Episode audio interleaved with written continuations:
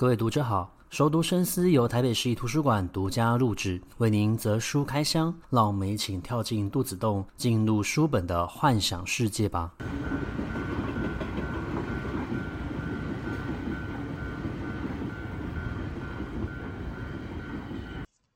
各位读者好，欢迎回到熟读深思。今天这本书我觉得蛮特别的。我先说一下为什么它特别的原因呢？是因为我买了很久，这本书在五月的时候就出版了。它的书名呢叫做《花与我的半生记》哦。但是我实际看完这本书之后呢，我觉得非常的难介绍给大家认识，因为它是一本散文集。那这个散文集里面呢，有非常多有关于作者他对于植物的观察，他分享了蛮多有关于呃植物方面的一个知识哦。可是很难整理出一个脉络出来哦。那直到我在近期呢看了他的一部呃晨间剧，它是方便这一些上班族或是早起的人，早上的时候可以花一点时间，然后坐下来看一点戏剧，然后就出门上班了，所以冲凉时间不会太长。那这个戏剧呢，就叫做《烂漫》啊。它的主角其实就是今天我们要介绍的这一本书的作者。那我们今天介绍的这本书的作者，他叫做牧野富太郎哦。牧野富太郎其实是日本的植物学之父。那他写了一本散文集，这个散文集呢就叫做《花与我的半生记》，也不应该说是他写的，而是应该说他这个是呃散文集，然后把他以前所写过的散文呢集合起来哦。那牧野富太郎这个人很有趣哦，他其实早期他所从事的都是属于植物。物学方面的一个研究，所以他大部分都是时间都是花在研究植物，然后撰写像是图鉴啊、期刊啊这些东西，学术的东西在进行发表哦。但是到了晚年的时候呢，他开始写蛮多的散文的。这些散文其实有助于我们这种呃对于植物不太理解认识的小白哦，一呃完全没有任何认识，像一张白纸这样子的一个人呢，能够以一个比较轻松的方式，然后去认识我们生活之中所接触到的、看见的这一些微小的小花或者说是小草，甚至我从阅读这本书里面才发现到，原来我们平常所吃的这个莲藕，它其实。是茎前面肥大的那个部分哦，而不是我们所想象的呃其他的一个植物的一个部位哦。那这本书呢，它的完整书名就叫做《花与我的半生记》。那它的副标题是“日本植物学之父牧野富太郎眼中花开叶落的奥秘，以及日本草木的乐趣”哦。所以呃，我觉得有一些遗憾就是。呃，没有太多有关于台湾的讯息。可是牧野富太郎其实他跟台湾的关系是非常密切的。在签订马关条约之后，一八九五年的时候，他跟当时候的一些在日本帝国大学的研究者呢，他们组成了一个团队，然后来到台湾，开始来进行一个植物方面的一个观察哦。那他曾经去过了像是淡水，然后新竹。凤山还有澎湖哦，甚至我们现在所讲到的台湾桂竹以及爱玉呢，其实都是由所谓的牧野富太郎发现并且来进行命名的。也因为它跟台湾的关系非常的密切，所以在高知县有一个牧野富太郎的一个纪念的一个植物园里面呢，它其实还有所谓的台湾竹林。那其实里面所种的这个竹林呢，其实就是台湾桂竹这一个品种哦。那么，呃，牧野富太郎他还来过台湾，然后在一九六一六年的时候，他甚至还出版了一本《台湾植物图鉴》哦。但是呢，我们要说到他的一个经历，我觉得是蛮特别有趣的哦。其实呢，他是出生于一个造酒的家庭，照理来说应该是蛮富裕的。可是他的父母呢，相继在他二三岁的时候呢，都离世了。后来他的祖父也离世，所以他其实基本上呢，是跟他的祖母一起共同生活。那他们当然就会有请女佣呢，来跟他们一起居住，然后照顾他们的一个生活起居哦。那这个地方呢，他们其实介绍了一个呃。在书里面，他其实分享了一个非常有趣的东西哦。这个东西呢，其实是他们在日本这个地方，他们会发现一种非常特殊的菌菇类。然后这个菌菇类呢，他们的别名叫做狐狸屁，或者说是天狗屁哦。那这样子的一个语汇呢，其实是由他的女佣告诉他的。那往后其实他认识蛮多的植物呢，都是先从这一些当地的俗名开始先认识起，那后来才会接触到这些植物正式的一个。学名哦，那其实牧野富太郎的一生他不太富有哦，他虽然呃也有去一些私塾念过书，可是他不太喜欢这种制式的教育，所以其实他对于植物的认识都是透过自己的观察，然后自学获所获得到到的，他虽然曾经也。或许获得引准，可以进入到日本帝国大学的理科呃实验室呢，来进行所谓的一个观察跟研究。不过后来因为当时候的社会环境还是非常重视你的学术背景跟你的出身，所以其实有一些有力的教授就使用了一些手段，禁止他在这样子自由自在的一个出入。可是这都并没有影响到他对于植物的呃兴趣跟热情，他还是非常丰富的投入在这个环境里面来进行研。研究哦，那有统计，他这一生所完成的植物画哦，大概有一千呃一千七百多幅。那么他所做的这个植物标本呢，大概有四十万个标本哦。他其实一生的时间都花在研究植物。可以称得上是植物的恋人，甚至被人家称之为是所谓的草木精。那也因为要去研究植物，有些时候他借钱，然后好不容易钱借到了，他又把这些钱呢，在回家路上就拿去买书了。那其实他也生养过蛮多的子女，甚至有半夜的时候呢就逃跑，因为他欠债逃跑。可是即便有这么多生活的一个困顿。他对植物的兴趣从来都是不减的。他甚至说，人类应该要好好的去感谢植物，因为植物没有人，但是它只要有所谓的光线、有水、有空气，它照样都可以生活。可是人呢，却需要植物。例如说，我们可能需要吃植物，才会具有所谓的一个纤维素来帮助排便。我们需要植物来进行光合作用，才可以产生出呃氧气，然后去减缓整个地球的一个温室效应。所以，其实呃，我们从这样的角度来看，我们人类反而是更需要植物的哦。那他就是从这样子的一个角度去让大家感受得到他对于植物的一个热情。还有喜好哦，那你很难想象，其实他活到了九十几岁的高龄的时候，他持续在从事着呃植物的创作，甚至你从他的文字里面，你感觉不到原来他有这么的高龄了，你会以为是一个年轻人，然后在跟你分享着有关于植物的兴趣。他甚至说他是一个想要跟植物一起殉情的男人哦，他认为自己这一生就是应该要贡献给这一些。呃，不会说话，但是其实可以表达的植物。那么直到死为止呢，他都认为应该要兢兢业业的从大自然里面多学习更多的知识，然后去发现到从来没有发现的东西哦。那么他有讲到他一段年轻的一个回忆，我觉得这一段话非常的有趣哦。他说：“嗯、你如果你喜欢植物研究的话呢，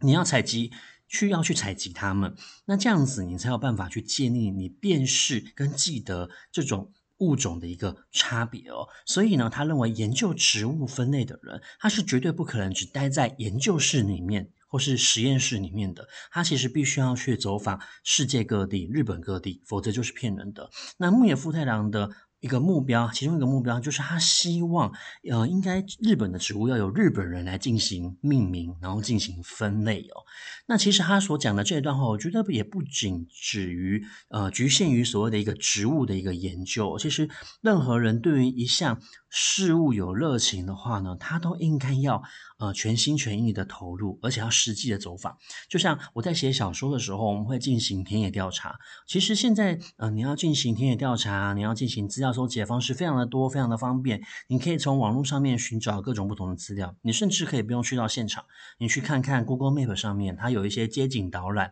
有一些街景的一个拍摄，你就可以大致了解整个你所想要写的这个小说的一个场景的一个环境了。但是为什么要去到现场呢？我觉得去到现场，它其实是是一种无感的一个感受哦。小说要让呃读者印象很深刻，你必须要去建立他在阅读时候的无感。例如，你可以去。描写那个场景的空气变化，你可以描写你沿途看到的是什么景色的一个变化。例如说，从山接到了海；例如你去到了一个地方，他们盛产的可能是芋头，盛产的可能是火龙果，甚至你可以从他们从稻田，然后开始转换成旱地去种植所谓的一个火龙果，去描写起整个产地环境的一个。变化哦，那这些东西它其实不是可以透过电脑去看得到的，而是你必须要实地的去走访。那更不用说，其实，在牧野富太郎他生存的那个年代，大概在一八八零年代，然后到一九五零年代的那段时间，其实蛮多的交通是不方便的。当时候的飞机也才刚开始普及而已。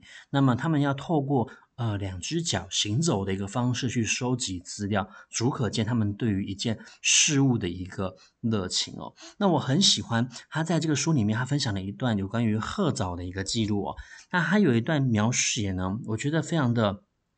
呃，漂亮。他说，呃，鹤藻呢，它有一个非常值得一提的事实哦，也是一个能够对全世界夸耀的事迹，那就是这种植物在日本呢会开出特别漂亮的花。那么他把这样子的一件事情呢，透过绘画的方式呈现在他的素描图里面哦。那你从这段话其实就可以感受得到，他对于植物的一个热情还有喜好，其实是绝对不同于。其他人的，甚至他觉得我们就是应该要好好的去感谢他们所带来给我们的一些经验哦。那我在阅读这本书的时候，我觉得要用呃心得分享的方式跟大家介绍，其实是呃蛮不容易的。但是呢，我觉得可以去分享我在阅读这本书的时候获得到的一些比较冷门的一个知识哦。其中的一个知识呢，是他讲呃要如何的去分辨。植物里面呢，有些时候呢，它会分成主人还有仆人呢。他说，如果呢，你今天去看一种植，看这个植物，这个植物呢，它可能是杂草哦，也可能只不过就是很一般的附属品而已。可是他说，植物叶子的基部呢，通常有枝子长出来的就是主人。那么，所以即使是杂草这样子的一个存在，只要你用心的、仔细的去做观察，你还是会感觉到非常的有趣哦。那你不觉得很？很好玩嘛，因为我们一般人去看待杂草的时候，我们其实不会很认真的去看待它，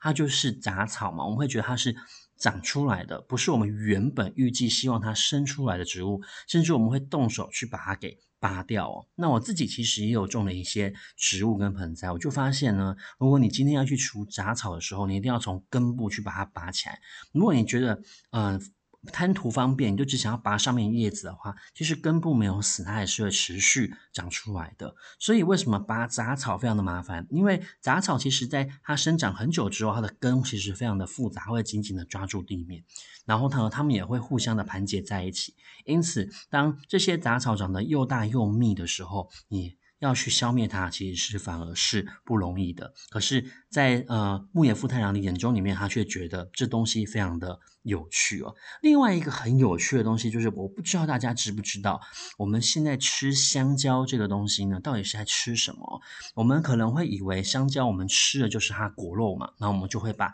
皮给丢掉了。但是我在阅读这本书的时候，才发现到，所谓的香蕉其实是没有果肉这个部分的存在的。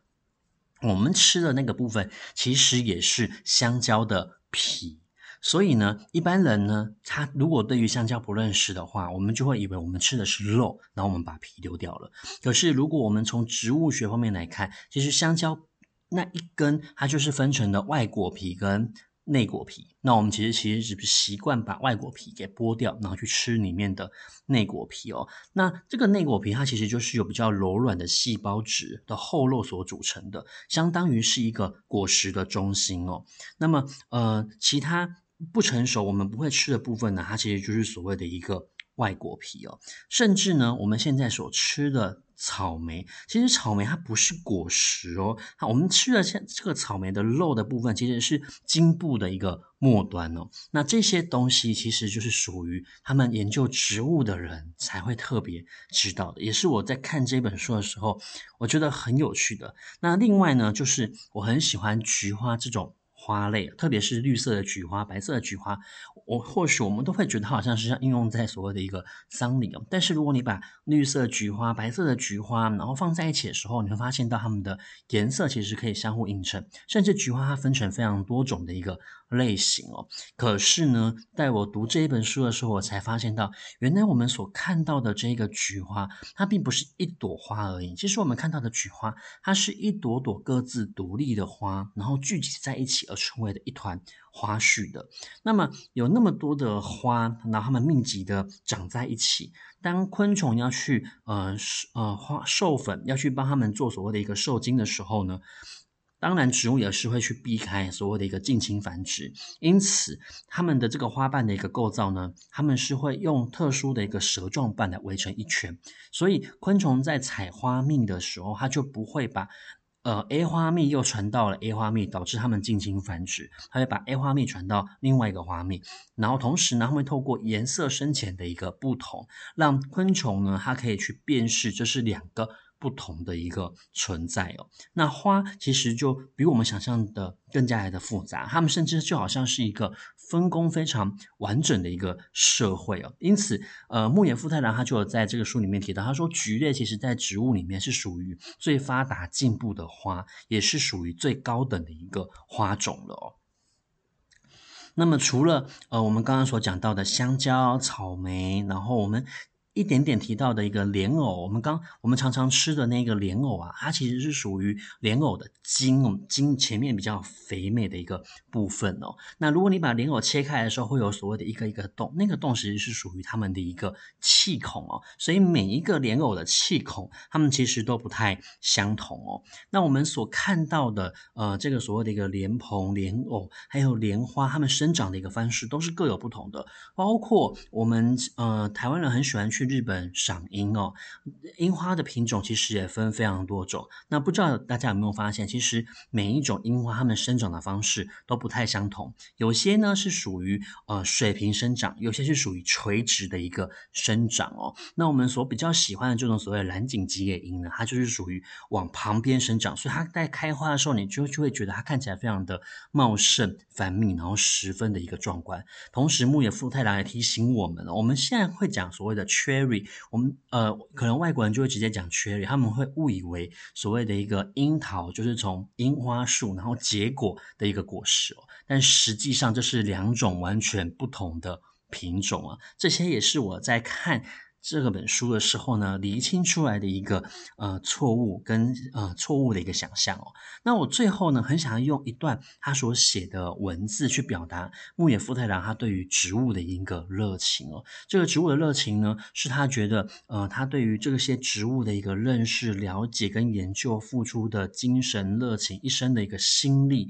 都可以用这一段话呃去呃代表他的一个心境哦。那这一段话其实是这样写的。呃，面临终结吟歌言，学海寄芽本无涯，望花会患忧郁病，自家庭院不负研究市民。越绵密越检检视，越能发现新事实，新事实堆积累积成几生知识。为了拥有比任何宝物都珍贵的身体。财富、名誉全都不求哦。那实际上，牧野富太郎在年轻的时候也参与过政治，但是呢，他认为参与政治，呃。比起所谓的一个植物研究呢，他反而是呃更次等的一个选择的。他宁可把他的一生花费在研究这一些植物所带给他的美好跟想象哦。那希望大家有机会的话，也可以阅读看看这一本书，感受一下这一位植物学家他这一生投入的一个热情跟心力哦。如果你喜欢我们今天节目内容的话，也欢迎分享给你喜欢阅读的朋友。那我们在下一集的空中书房再见，拜拜。